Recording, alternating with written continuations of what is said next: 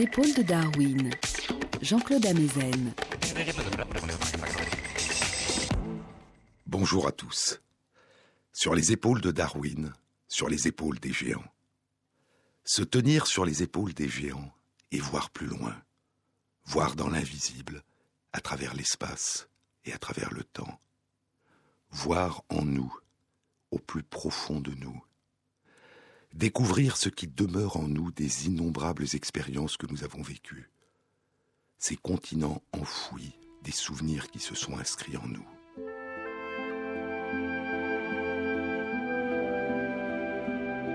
Être vivant, c'est être fait de mémoire, dit Philippe Roth dans un livre bouleversant sur la maladie et la mort de son père, Patrimoine, une histoire vraie.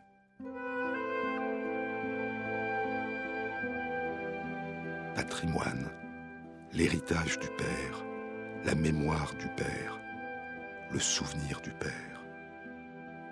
Être vivant, c'est être fait de mémoire. Si un homme n'est pas fait de mémoire, poursuit Philippe Roth, si un homme n'est pas fait de mémoire, il n'est fait de rien. Mais il y a tant de formes différentes de mémoire. Nous sommes faits de l'empreinte qui demeure en nous de ce qui a disparu. Empreinte, dit Patrick Modiano. Empreinte, marque en creux ou en relief.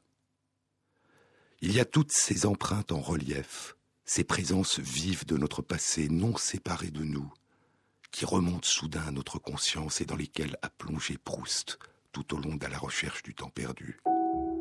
Et dans le temps retrouvé, ce bruit de pas de mes parents, dit-il, ce tintement de la petite sonnette, je les entendis encore, je les entendis eux-mêmes, eux, situés pourtant si loin dans le passé.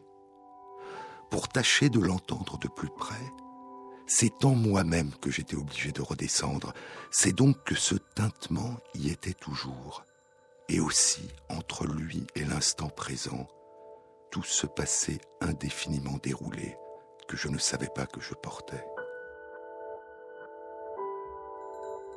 La date à laquelle j'entendais le bruit de la sonnette du jardin de Combray, si distant et pourtant intérieur, était un point de repère dans cette dimension énorme que je ne savais pas avoir. J'avais le vertige de voir, au-dessous de moi, en moi pourtant, comme si j'avais des lieux de hauteur, tant d'années. Et il y a toutes ces empreintes en creux qu'évoque Julian Barnes dans un beau livre mélancolique intitulé The Sense of an Ending, la sensation d'une fin, ou la signification d'une fin. Ce dont vous finissez par vous souvenir, dit Julian Barnes, n'est pas toujours la même chose que ce dont vous avez été le témoin. Si je ne peux plus être certain des événements qui se sont produits, je peux au moins témoigner des impressions que ces événements ont laissées en moi. C'est le mieux que je puisse faire. Combien de formes différentes de mémoire, combien de ces empreintes en creux et en relief peuvent-elles exister en nous? Mémoriser, inscrire en nous nos souvenirs est un processus dynamique, fluide, mouvant. Souvenez-vous, je vous en ai déjà parlé. Il y a notre mémoire à court terme qui dure très peu de temps, comme une simple extension, une brève dilatation du présent, le souvenir d'un numéro de téléphone ou du code d'une porte d'immeuble que nous retenons durant quelques secondes ou quelques minutes avant de le noter puis qui s'efface de notre mémoire. Et il y a une forme de mémoire durable, la mémoire à long terme qui se consolide de manière progressive pendant des jours, des semaines, et peut persister très longtemps, parfois durant toute notre vie. Il y a en nous une forme de mémoire consciente, qu'on appelle la mémoire déclarative, la mémoire explicite, et qui correspond à tous les souvenirs que nous pouvons non seulement convoquer en nous, mais aussi d'écrire aux autres. Et cette mémoire consciente, déclarative, explicite, a elle-même au moins deux composantes. Nous avons une mémoire générale, impersonnelle, qu'on appelle la mémoire sémantique, et qui est composée de nos souvenirs des faits, des symboles, de notre connaissance du monde. Quel est le nom des pays du continent sud-américain? Quel est le nom des capitales de ces pays?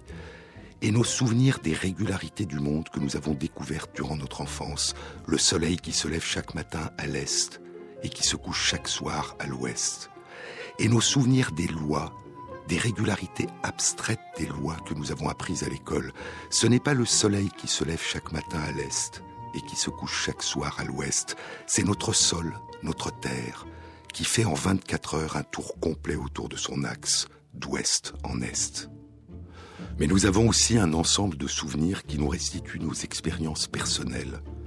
La situation, le contexte, la signification émotionnelle, affective des expériences que nous avons vécues. Que faisions-nous? Où étions-nous? Qu'avons-nous ressenti au moment où tel événement s'est produit? On appelle cette forme de mémoire notre mémoire épisodique, notre mémoire autobiographique. Elle nous relie aux expériences que nous avons vécues, à nos apprentissages, et elle les relie à nous. Notre mémoire autobiographique nous inscrit dans un récit où nous sommes continuellement présents et qui donne son sens à notre vie. Cette sensation, ce sentiment, cette évidence, cette certitude sans erreur possible que c'est de nous qu'il s'agit, ce sentiment profond de subjectivité, ce récit vécu à la première personne du singulier, auquel aucun autre récit ne peut se substituer, et auquel tant de récits peuvent contribuer sans jamais pouvoir s'y substituer. En plus de notre mémoire consciente, nous avons des formes de mémoire inconsciente qui constituent probablement l'essentiel de notre mémoire. L'une des composantes de cette mémoire inconsciente a été nommée la mémoire implicite, la mémoire procédurale, celle qui, une fois que nous avons appris, nous permet de nager, de lire, d'écrire, de faire de la bicyclette, sans même y penser. Nous avons appris, mais ce que nous avons appris, nous le mettons en œuvre de manière automatique, inconsciente, sans y penser. Et nous réalisons d'autant mieux ces performances que nous les réalisons comme des automatismes. Nous avons appris à les réaliser comme des automatismes. Nous ne les considérons pas comme des souvenirs, mais comme des aptitudes évidentes. Ils sont devenus une partie de ce que nous sommes. Il y a même des cas où nous avons véritablement oublié qu'il y a eu apprentissage. Notre langue maternelle, nous n'avons plus de souvenir de la période où nous l'avons apprise, notre toute première enfance, et nous n'avons plus le souvenir de l'avoir apprise.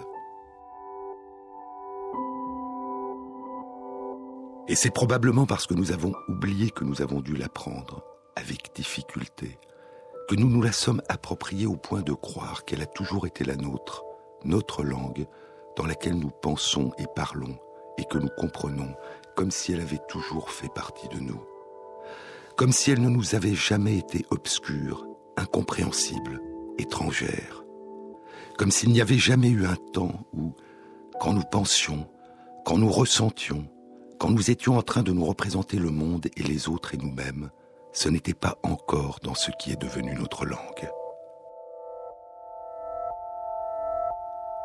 Mais il y a des cas où, à la suite d'un apprentissage automatique récent, notre mémoire procédurale implicite peut se transformer en mémoire explicite. Il y a des cas où ce que nous avons appris à faire de manière automatique, sans y penser, sans pouvoir l'expliquer, nous pouvons tout à coup nous en souvenir de manière claire et l'expliquer. Une étude publiée il y a un mois dans la revue Nature Neuroscience suggère que cette transformation d'un apprentissage implicite automatique en souvenir explicite est favorisée par le sommeil et qu'elle est plus fréquente et plus importante durant l'enfance que durant la vie adulte. Sur les épaules de Darwin, sur France Inter.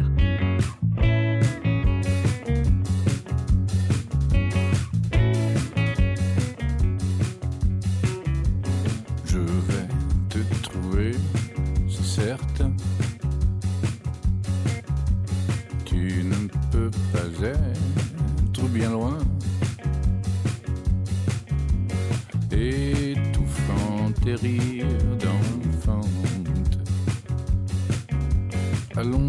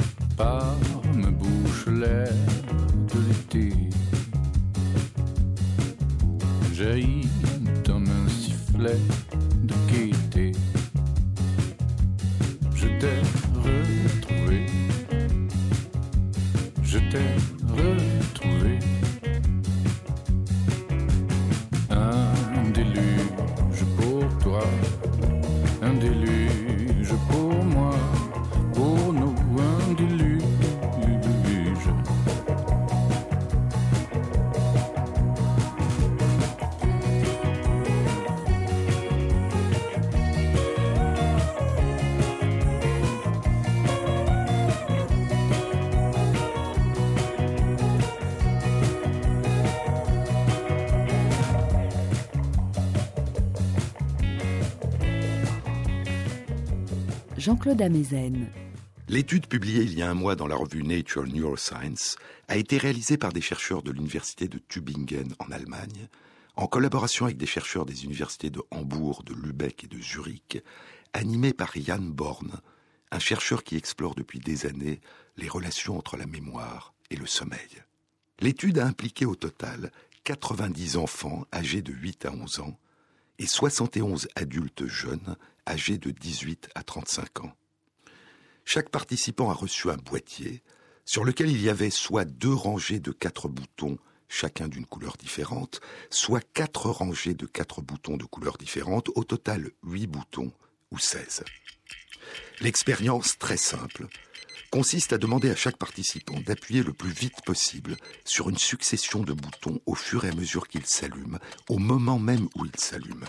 Un bouton, puis un autre, et ainsi de suite, très rapidement. Au total, 8 boutons ou 16 boutons.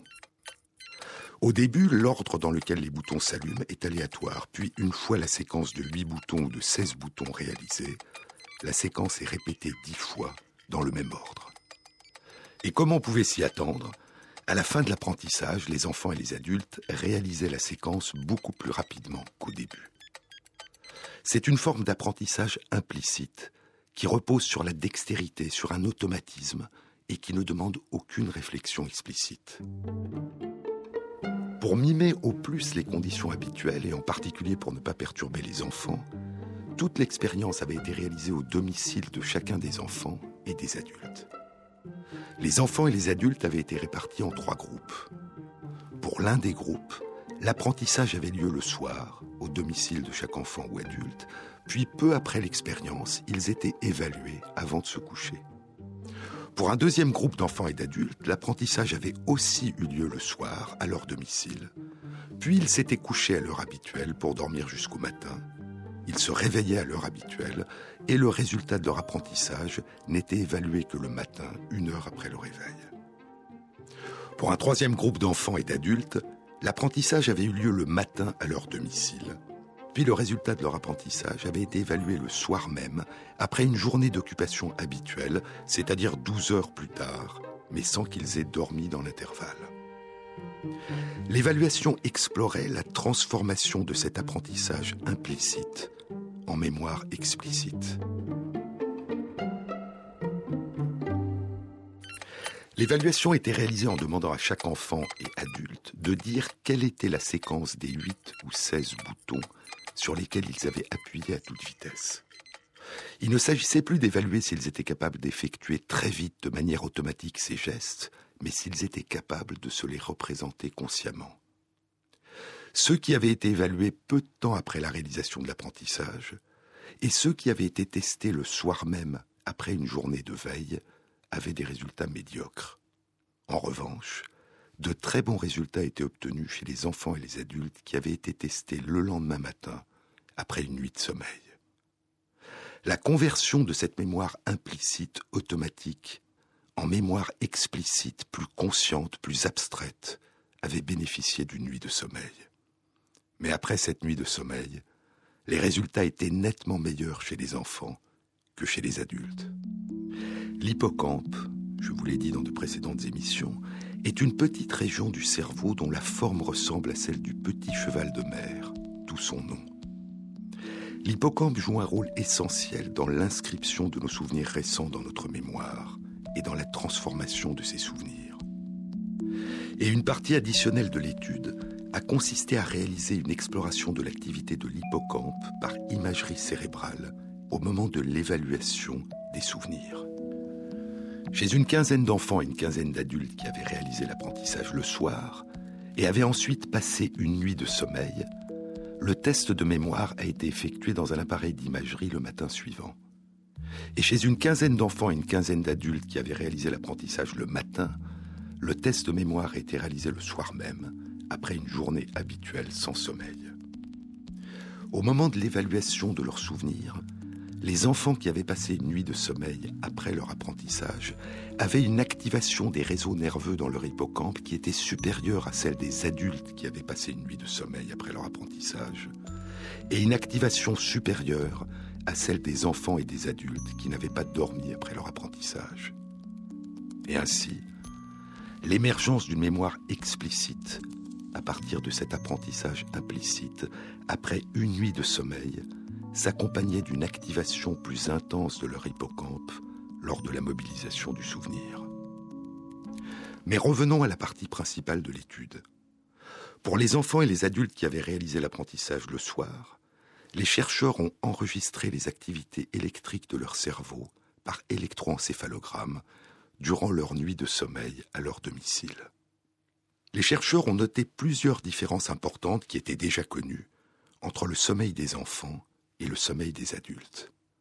Premièrement, les enfants dormaient en moyenne trois heures de plus que les adultes. Et en ce qui concerne la durée des quatre phases de sommeil qui se répètent durant la nuit, la plus grande différence entre les enfants et les adultes était la durée de la phase la plus profonde du sommeil, durant laquelle des ondes électriques lentes parcourent le cerveau, la phase de sommeil dite à ondes lentes. Cette phase de sommeil à ondes lentes était trois fois plus longue chez les enfants que chez les adultes. En durée relative et non absolue, en pourcentage de leur temps total de sommeil, les enfants passaient plus d'un tiers de la durée de leur sommeil durant cette phase de sommeil profond à ondes lentes, alors que chez les adultes, cette phase représentait un pourcentage deux fois moindre, environ 15% seulement. Les chercheurs se sont demandé si les meilleurs résultats obtenus par les enfants au test de mémoire après une nuit de sommeil pourraient avoir un rapport avec un phénomène qui se produirait durant cette phase de sommeil profond à ondes lentes. Lorsqu'ils ont analysé les résultats individuels des enfants et des adultes, les chercheurs ont découvert une corrélation entre l'intensité des ondes lentes dans certaines régions du cerveau et la qualité du résultat de l'évaluation de la mémoire explicite après la nuit de sommeil. Cette corrélation était détectable chez les adultes après un apprentissage d'une séquence avec les huit boutons, alors qu'elle ne pouvait être détectée chez les enfants après un apprentissage d'une séquence avec huit boutons parce que quasiment tous les enfants avait un résultat optimal lors de l'évaluation. Et pour pouvoir détecter chez les enfants cette même corrélation entre l'intensité des ondes lentes dans certaines régions du cerveau et la qualité du résultat du test après la nuit de sommeil, les chercheurs ont dû étudier chez les enfants les séquences d'apprentissage avec 16 boutons pour lesquels les enfants avaient lors de l'évaluation des résultats différents. La forme de conversion de la mémoire implicite en mémoire explicite favorisée par le sommeil que révèle cette étude est relativement minime et banale. Il ne s'agit pas ici d'un effet du sommeil sur la découverte de nouvelles relations entre des événements vécus, ni entre des connaissances nouvelles et des connaissances déjà acquises. Il ne s'agit pas de la découverte d'une nouvelle règle, ni de la solution à un problème, ni d'une intuition que l'état de veille n'aurait pas suffi à faire émerger à la conscience. Il s'agit tout simplement de l'émergence à la conscience d'une représentation claire d'un exercice qui a été réalisé de manière relativement automatique, réflexe, sans y penser. Mais ce que cette étude suggère, probablement pour la première fois, c'est que cette capacité après une nuit de sommeil à convertir certains apprentissages implicites simples en souvenirs explicites est plus développée chez les enfants que chez les adultes. Une forme de capacité d'adaptation à des environnements nouveaux qui permet aux enfants de s'approprier ce qu'ils ont fait la veille, quand ils ont joué, quand ils se sont plongés dans une activité nouvelle sans y réfléchir, qui leur permet d'en savoir plus sur ce qu'ils ont appris à faire que simplement d'avoir appris à le faire. Mais le sommeil semble exercer de nombreux autres effets sur la mémoire. Dans un article publié il y a trois mois, en février 2013, dans la revue Nature Neuroscience, Robert Stick-Gold, qui travaille au Centre du sommeil et de la connaissance à l'université Harvard, et Matthew Walker, qui travaille au laboratoire du sommeil et de neuroimagerie à l'Université de Californie Berkeley, présente une synthèse des données récentes et des notions nouvelles concernant les relations entre la mémoire et le sommeil. Le sommeil consolide la mémoire, mais il le fait de manière sélective. Certains souvenirs de la veille s'inscriront plus profondément en nous, et d'autres, au contraire, seront effacés, oubliés.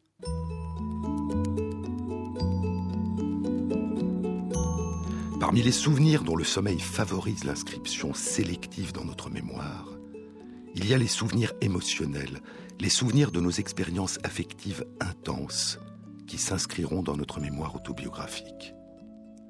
Des expériences ont consisté à présenter à des personnes des photographies qui étaient modifiées de différentes façons, de telle manière que des images à contenu émotionnel fort sont présentées à différents endroits de la photo, en haut ou en bas, à droite ou à gauche, au premier plan ou à l'arrière-plan, parmi d'autres images à contenu émotionnel neutre. Alors que cela ne se produit pas après une période de veille, après une nuit de sommeil, les personnes se souviendront sélectivement des portions de la photo à fort contenu émotionnel et pas des images neutres. Parmi les autres facteurs qui ont une influence sur la consolidation du souvenir, il y a l'importance future, l'intérêt futur que nous attribuons au souvenir de l'apprentissage que nous venons d'effectuer. Lorsqu'on dit à des personnes qui viennent de réaliser un apprentissage qu'elles vont être testées plus tard, après une nuit de sommeil, elles se souviendront mieux de ce qu'elles ont appris que si on ne le leur a pas dit. Et ceci, même si on ne le leur annonce qu'après qu'elles aient réalisé l'apprentissage, avant la nuit de sommeil. D'autres expériences similaires ont consisté à annoncer à des personnes, après qu'elles aient réalisé un apprentissage, qu'elles seraient évaluées sur la première moitié seulement, ou la deuxième moitié pour d'autres personnes de ce qu'elles avaient appris. Après une nuit de sommeil, les personnes se souvenaient mieux de la moitié de leur apprentissage dont on leur avait dit qu'elle ferait l'objet d'une évaluation. En d'autres termes, notre perception de l'utilité future d'un souvenir, même une fois que nous l'avons acquis, a une influence importante sur l'effet qu'aura notre sommeil, sur le degré d'inscription de ce souvenir dans notre mémoire. Comme si le sommeil permettait d'inscrire plus profondément en nous les souvenirs dont nous avons pensé avant le sommeil qu'il était important pour notre avenir que nous les conservions. Et on parle du froid, on parle de Venise, des hommes, des rois, et on se déguise en pas C'est les aider contre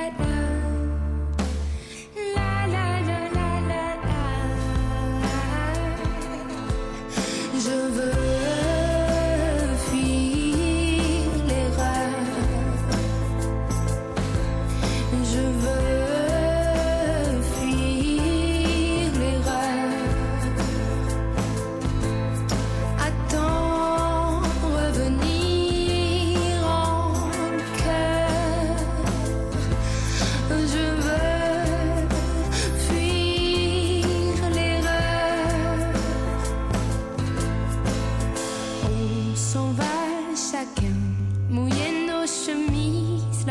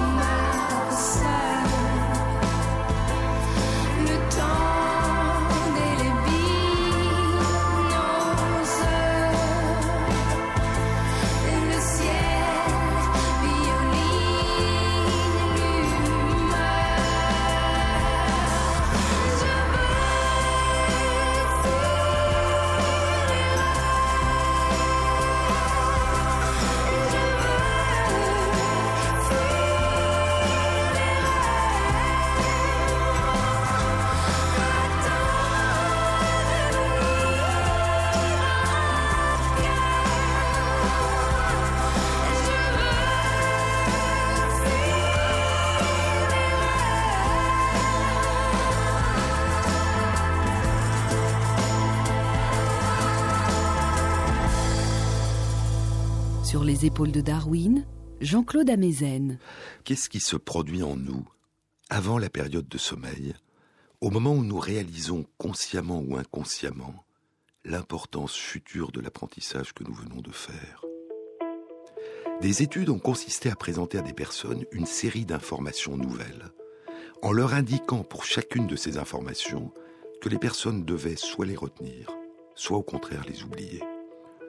Lorsqu'on évalue ces personnes peu de temps après l'apprentissage, elles se souviennent aussi bien des informations qu'on leur a demandé d'oublier que de celles dont on leur a demandé de se souvenir. Il n'y a pas de différence. Mais après une nuit de sommeil, les personnes se souviennent beaucoup mieux des informations qu'on leur avait demandé de retenir que de celles qu'on leur avait demandé d'oublier. Et ce n'est pas le cas après une période identique de veille. Le sommeil a permis aux personnes d'inscrire sélectivement dans leur mémoire les informations dont on leur avait dit qu'elles seraient importantes pour leur futur. Mais si c'est durant le sommeil que la consolidation ou au contraire l'effacement des souvenirs se sont produits, il semble bien que c'est dès la période de l'apprentissage que ces deux catégories d'informations ont commencé à être séparées. Des études en imagerie fonctionnelle du cerveau ont indiqué que l'activation de l'hippocampe est en moyenne plus importante au moment où l'information est donnée avec l'instruction de la retenir qu'au moment où l'information est donnée avec l'instruction de l'oublier. Et l'importance de cette différence d'activation dans l'hippocampe au moment même de cet apprentissage prédisait l'importance de la persistance du souvenir ou au contraire de l'oubli après une nuit de sommeil. C'est un peu, dit Stickgold et Walker, c'est un peu comme si des étiquettes étaient associées à nos différentes expériences au moment même où nous les vivons, ou un peu avant, ou un peu après, en fonction du retentissement émotionnel que ces expériences ont en nous, ou de l'intérêt, de l'utilité que nous leur attribuons pour notre avenir. Et ces étiquettes influenceraient ensuite, pendant notre sommeil, le devenir du souvenir de ces expériences, soit son inscription durable dans notre mémoire, soit son oubli.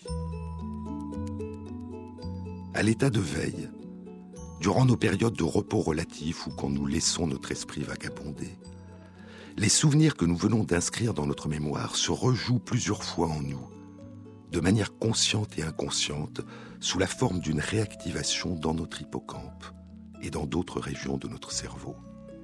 Et il est probable que durant notre état de veille, au cours de ces épisodes de réactivation de souvenirs récents, les étiquettes qui leur sont associées et qui indiqueraient à conserver plus tard durant notre sommeil ou au contraire à oublier plus tard durant notre sommeil, il est probable que ces étiquettes soient renforcées ou au contraire parfois modifiées en fonction de ce que nous vivons avant de nous endormir. Et ainsi, de manière à première vue paradoxale, c'est notre anticipation consciente et inconsciente de l'avenir notre projection mentale dans le futur qui détermine pour une partie importante la nature des souvenirs que nous conserverons de notre passé. Et nous réalisons le caractère complexe et dynamique des relations qui se tissent en permanence entre notre perception de ce que nous appelons notre présent, notre passé et notre avenir.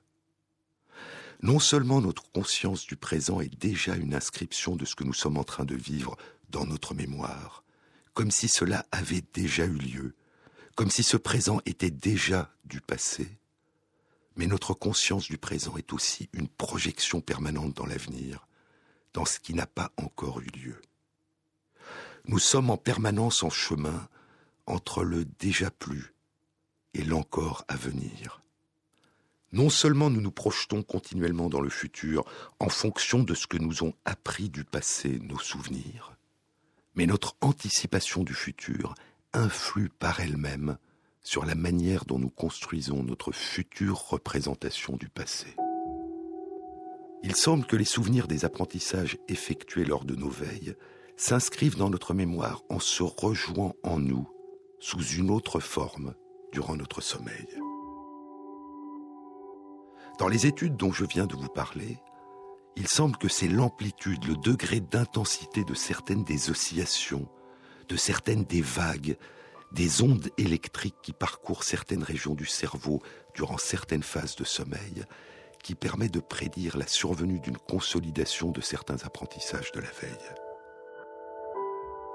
Et ces phénomènes de consolidation se rejoueront nuit après nuit, inscrivant certains de nos souvenirs dans notre mémoire à long terme, parfois pour toute notre vie, en faisant progressivement migrer une partie des traces de nos souvenirs de l'hippocampe vers d'autres régions de la surface de notre cerveau, où ils seront souvent pour partie modifiés et modifieront à leur tour une partie de nos souvenirs plus anciens.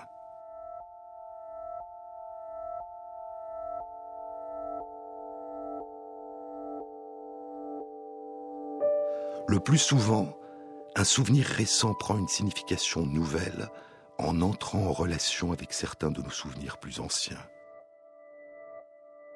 Notre mémoire est plus que la somme de nos souvenirs. Elle est aussi et avant tout l'ensemble des relations qui se sont établies entre la plupart de nos souvenirs et l'ensemble des significations nouvelles qui émergent de ces relations et que favorisent nuit après nuit notre sommeil. L'une des modalités les plus simples d'évolution d'un nouveau souvenir est probablement son intégration dans un ensemble préexistant de souvenirs semblables.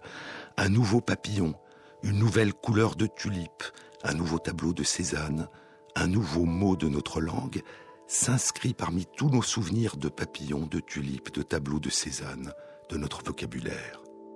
Ce nouveau souvenir enrichit notre répertoire de souvenirs semblables et il s'enrichit lui-même de la comparaison au contexte dans lequel il s'est inscrit.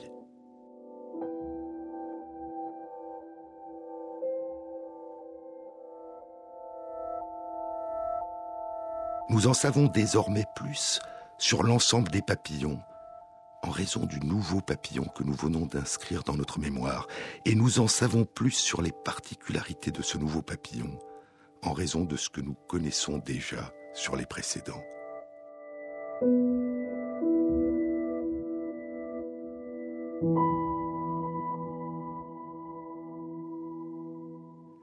Des études suggèrent que le sommeil favorise ce type d'intégration d'un souvenir nouveau dans un répertoire de souvenirs semblables. Par exemple, une étude a consisté à faire apprendre à des personnes 30 nouveaux mots qui n'existent pas dans leur propre langue, par exemple catedruc, et à leur communiquer une signification pour ces mots. Peu après avoir appris ces 30 mots nouveaux, les personnes ne les avaient pas intégrés au lexique de leur langue, ils ne les utilisaient pas comme des mots qu'ils connaissaient, et il en était de même après douze heures de veille. Mais après une nuit de sommeil, les personnes avaient intégré ces nouveaux mots dans le répertoire des mots qu'elles pouvaient utiliser. Une autre étude a consisté à montrer des séries de trois mots et à demander de trouver un quatrième mot qui pourrait s'appliquer aux trois. Par exemple, pour les trois mots mer, ciel, roi, le mot bleu le bleu de la mer, le bleu du ciel et la couleur bleu roi. Les personnes qui ont été retestées pour les groupes de trois mots, pour lesquels elles n'avaient pas trouvé de quatrième mot, ont mieux réussi après avoir fait une sieste qu'après une période identique de veille. Mais de nouveaux souvenirs peuvent modifier de manière beaucoup plus profonde une partie de notre mémoire, en faisant émerger soudain en nous une connaissance nouvelle. Nous pouvons soudain réaliser qu'il y a parmi nos souvenirs des régularités qui nous avaient jusque-là échappé. Et nous pouvons alors réaliser des généralisations, des abstractions, trouver des solutions à des problèmes que nous ne pouvions jusque-là résoudre ou dont nous n'avions même jamais imaginé l'existence. Une étude a concerné des mécanismes de déduction simples, fondés sur la comparaison deux à deux entre des relations de grandeur. Si on sait d'une part que B est plus grand que C, d'autre part que C est plus grand que D, et enfin que D est plus grand que E, on peut en déduire que B est plus grand que D, c'est ce qu'on appelle une déduction, une inférence de premier ordre, et on peut en déduire aussi que B est plus grand que E, c'est ce qu'on appelle une inférence de deuxième ordre. L'étude a consisté à présenter à des personnes des paires d'objets de type l'objet B est supérieur à l'objet A, l'objet A est supérieur à l'objet C, etc., sans établir de lien entre ces différentes paires d'objets. Quand les personnes étaient évaluées 20 minutes plus tard, elles ne semblaient pas avoir spontanément fait ni retenu ces inférences de premier et de second ordre. Après 12 heures de veille, les résultats étaient meilleurs pour les inférences de premier ordre, mais très mauvais pour les inférences de deuxième ordre.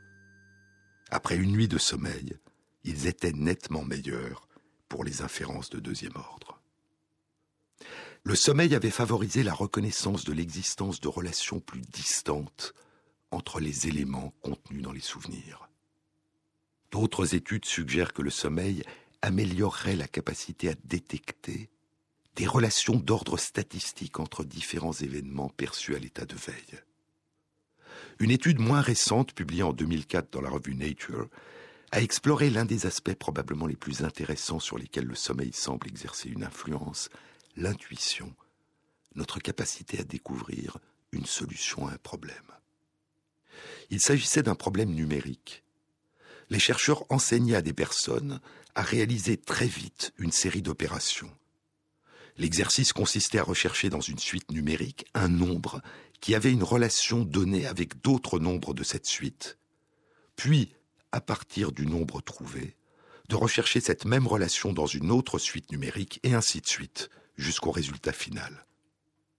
Il y avait une méthode plus simple encore, un raccourci, que les chercheurs ne mentionnaient pas. Lorsque les personnes étaient réévaluées après une nuit de sommeil, la proportion de ces personnes qui découvraient spontanément le raccourci, près de 60%, était deux fois et demi plus importante que chez les personnes qui étaient réévaluées après une période identique de veille durant la journée. Mais il y avait un autre résultat important. Chez environ 40% des personnes qui avaient dormi après leur apprentissage, le sommeil n'avait pas fait émerger l'intuition du raccourci. Mais chez ces personnes, la vitesse à laquelle elles résolvaient le problème était devenue beaucoup plus rapide que celle des personnes qui avaient dormi et avaient eu l'intuition du raccourci, et beaucoup plus rapide que celle des personnes qui avaient passé la journée sans dormir après leur apprentissage. En d'autres termes, le sommeil avait fait émerger soit l'intuition du raccourci, soit une augmentation de la vitesse de résolution du problème tel qu'il avait été appris. Les différentes formes de consolidation des souvenirs récents et leurs modalités d'interaction avec les souvenirs anciens dépendent probablement des différentes phases de sommeil durant lesquelles ces souvenirs récents sont réactivés, des modalités de cette réactivation et de la nature des souvenirs plus anciens qui sont réactivés au même moment. Ces différentes formes de consolidation dépendent probablement aussi du nombre de répétitions durant la nuit, du nombre de cycles de ces différentes phases de sommeil où elles sont réactivées. Mais il n'y a pas encore de réponse. Pour le moment, il ne s'agit que d'hypothèses. Les relations entre le sommeil et la mémoire sont des sujets de recherche.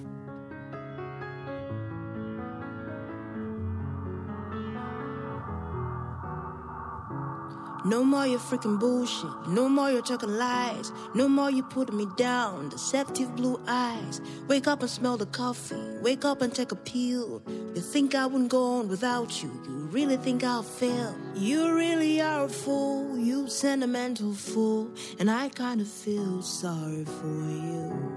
What's good around? You talking me down, but I found out that so it was you, so it was you. Picked up the knife and you cut me in two. You stabbed me in the back and then twisted it in.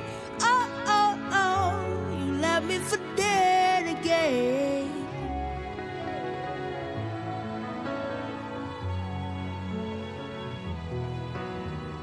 No more you playing Jesus. Why don't you pick a lane? I thought that you were normal, but you're the devil insane. I try to keep you grounded, cause it's no good for my health. You really can't save a man from himself. There's so much I can say before I turn to break all ties with you.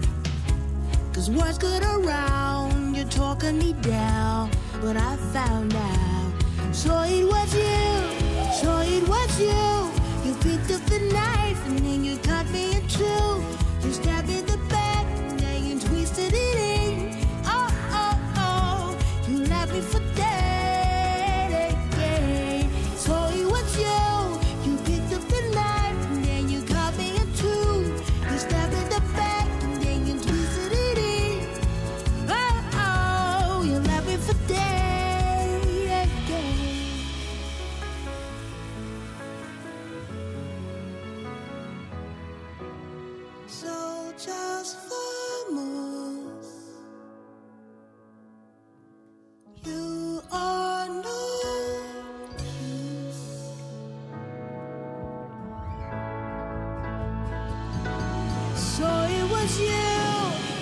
really you. You picked up the knife and then you cut me in two. You stabbed in the back and then you twisted it in. Oh, oh, you left me for dead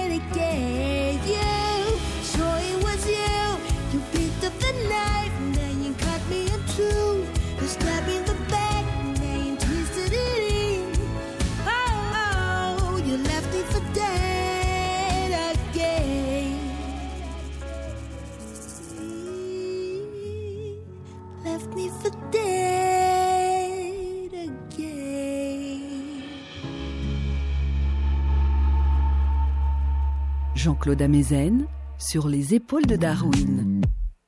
C'est dans l'hippocampe que nos souvenirs récents commencent à s'inscrire et vont pouvoir se transformer progressivement en souvenirs durables. Et de nombreuses études ont montré que la survenue d'une lésion complète de l'hippocampe provoque une perte de la capacité à se souvenir de manière consciente des événements qui ont suivi la lésion. La lésion efface la capacité d'acquérir de nouveaux souvenirs conscients. Elle ne fait pas perdre habituellement la capacité d'acquérir de nouveaux souvenirs qui font intervenir la mémoire procédurale, inconsciente. L'apprentissage de toute une série de compétences nouvelles, comme apprendre à faire de la bicyclette par exemple, reste intact, mais la personne n'aura aucun souvenir conscient d'avoir réalisé cet apprentissage. La survenue d'une lésion complète de l'hippocampe n'empêche pas non plus la mobilisation consciente des souvenirs anciens. Les souvenirs des événements qui ont précédé la lésion sont préservés. Il y a un an, en avril 2012, Antonio Damasio, Anna Damasio et Daniel Tranel publiaient un article dans la revue Cerebral Cortex. Cet article était une synthèse d'une série d'études qu'ils avaient menées pendant plus de 20 ans avec une personne, Monsieur B. Monsieur B avait subi à la suite d'une infection très rare, survenue à l'âge de 48 ans, des lésions très importantes et étendues de son cerveau, dont une destruction complète de l'hippocampe. Pour des personnes qui ne le connaissaient pas, et à qui les chercheurs montraient un film d'une dizaine de minutes d'une conversation informelle entre Monsieur B et l'un des chercheurs, Monsieur B semblait n'avoir aucun trouble particulier. Mais il avait des troubles très importants de sa mémoire déclarative, autobiographique, explicite. Il était incapable de se souvenir de manière consciente d'un événement particulier qui le concernait pendant plus de 45 secondes. Quand M. B était à l'intérieur d'un appareil d'imagerie, les chercheurs devaient lui redire toutes les 45 secondes de veiller à ne pas bouger. Il avait oublié. Il se souvenait très bien de son adolescence et de son enfance, mais ne pouvait se souvenir des événements qu'il avait vécus depuis sa maladie, ni même de ceux qu'il avait vécus une vingtaine d'années avant. En revanche, sa mémoire déclarative générale, impersonnelle, sa mémoire sémantique, ses souvenirs des faits, des symboles, de sa connaissance du monde étaient conservés. Il ne pouvait pas se souvenir de son mariage, mais il savait très bien ce qu'était un mariage. Il ne pouvait dire devant une photo de sa maison s'il s'agissait de sa maison mais il savait de quel type de maison il s'agissait, un pavillon ou un immeuble, et il pouvait dire ce qu'il y avait probablement à l'intérieur, par exemple un appartement constitué d'une salle à manger, de chambres, d'une salle de bain, etc. Et s'il était incapable d'inscrire des souvenirs nouveaux pendant plus de 45 secondes dans sa mémoire autobiographique, consciente, déclarative, explicite, il avait une capacité intacte d'inscrire de manière inconsciente ses apprentissages dans sa mémoire procédurale.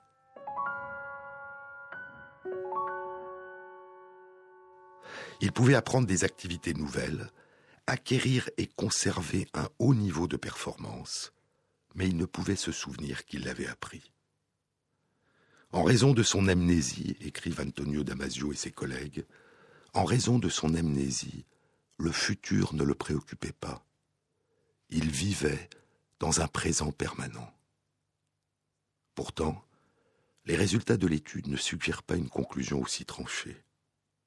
Lorsqu'un souvenir ressurgit dans notre conscience, ce n'est pas seulement sous la forme d'un pan de passé disparu. Nous nous souvenons aussi des émotions que nous avions alors ressenties, joie, peur, inquiétude, plaisir, étonnement, tristesse, espoir, et nous les ressentons à nouveau. Aristote disait qu'il y avait dans tout souvenir la dimension de la charge émotionnelle de ce souvenir, écrit Sirius Tfet dans La femme qui tremble. Le philosophe de l'Antiquité comprenait qu'il n'y a pas de souvenir qui ne soit accompagné d'un affect, d'une émotion. Si je ne peux plus être certain des événements qui se sont produits, dit Julian Barnes, si je ne peux plus être certain des événements qui se sont produits, je peux au moins témoigner des impressions que ces événements ont laissées en moi. C'est le mieux que je puisse faire. Et il en est un peu de même pour M. B. Pour cette raison, Malgré son amnésie et en dépit de la conclusion des chercheurs, M. B ne vit pas dans un présent permanent. Son futur le préoccupe. La mémoire inconsciente implicite de M. B lui permet de se projeter dans le futur. Et c'est ce qu'indiquent clairement les résultats de l'étude. Parce que ces apprentissages inconscients sont associés à des émotions, la confrontation à une situation semblable à celle qu'il a connue, même si elle n'évoque en lui aucun souvenir conscient de la situation passée, fait surgir une émotion, positive ou négative. En d'autres termes, M. B a appris que telle ou telle situation lui causera à l'avenir une émotion agréable ou au contraire désagréable, et il recherchera les situations dont il sent qu'elles lui causeront une émotion agréable, et il cherchera à éviter les situations dont il sent qu'elles lui causeront une émotion désagréable, même s'il ne sait pas d'où vient qu'il le sait, qu'il le pressent. Les activités générales de la vie courante, écrivent les chercheurs, les activités générales de la vie courante et des situations diverses telles que les visites médicales, les tests psychologiques et les expériences auxquelles il acceptait de participer étaient fréquemment accompagnées par des commentaires sur le fait que ces activités étaient désirables ou indésirables, seraient plaisantes ou pas. Monsieur B manifestait des préférences particulières pour certaines situations, certaines activités ou certaines personnes, et il expliquait ses préférences par les états affectifs qui étaient associés. Il disait ressentir du plaisir surtout dans les situations d'exploration, par exemple partir en promenade, et de jeu, par exemple le jeu de dames, et il recherchait activement ces situations ainsi que la compagnie des autres. Jusqu'à quel point se souvenir et imaginer sont une seule et même chose demande Sirius Fett. Jusqu'à quel point se souvenir et se projeter dans l'avenir sont-ils différents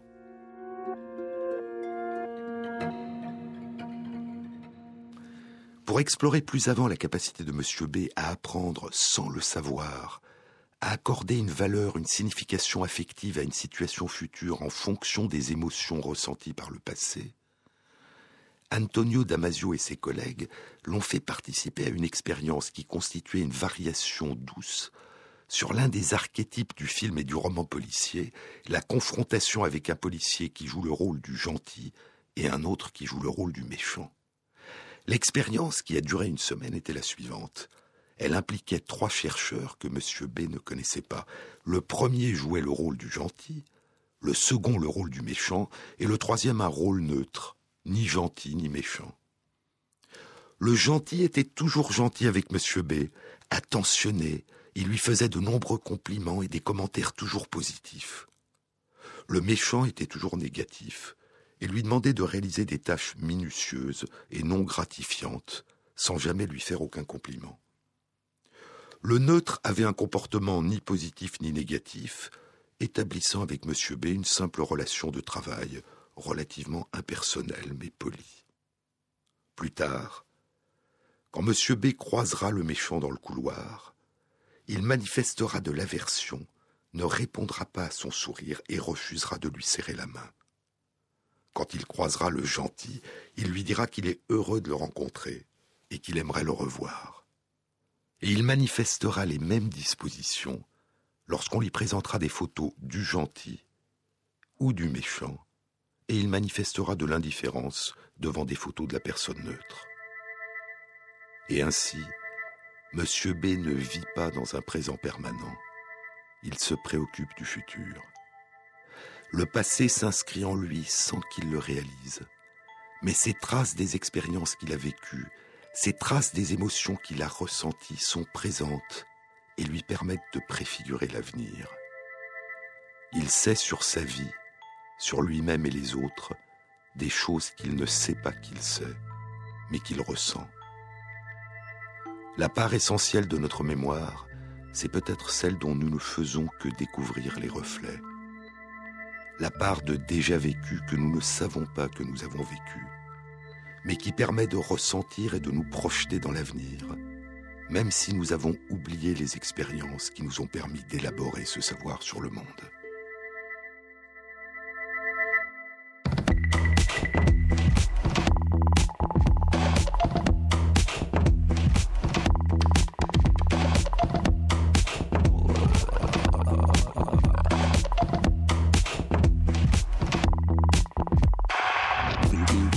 Cette émission a été réalisée par Christophe Imbert, avec à la prise de son Basile Bocquer, au mixage Grégory Wallon et Jean-Baptiste Audibert pour la programmation des chansons. Et merci à Christophe Magère qui intègre sur la page de l'émission sur le site franceinter.fr les références aux articles scientifiques et aux livres dont je vous ai parlé. Merci Jean-Claude Amezen pour cette nouvelle diffusion du 18 mai 2013, une émission que vous pouvez réécouter ou podcaster sur le site de France Inter, www.franceinter.fr, à la page de l'émission sur les épaules de Darwin.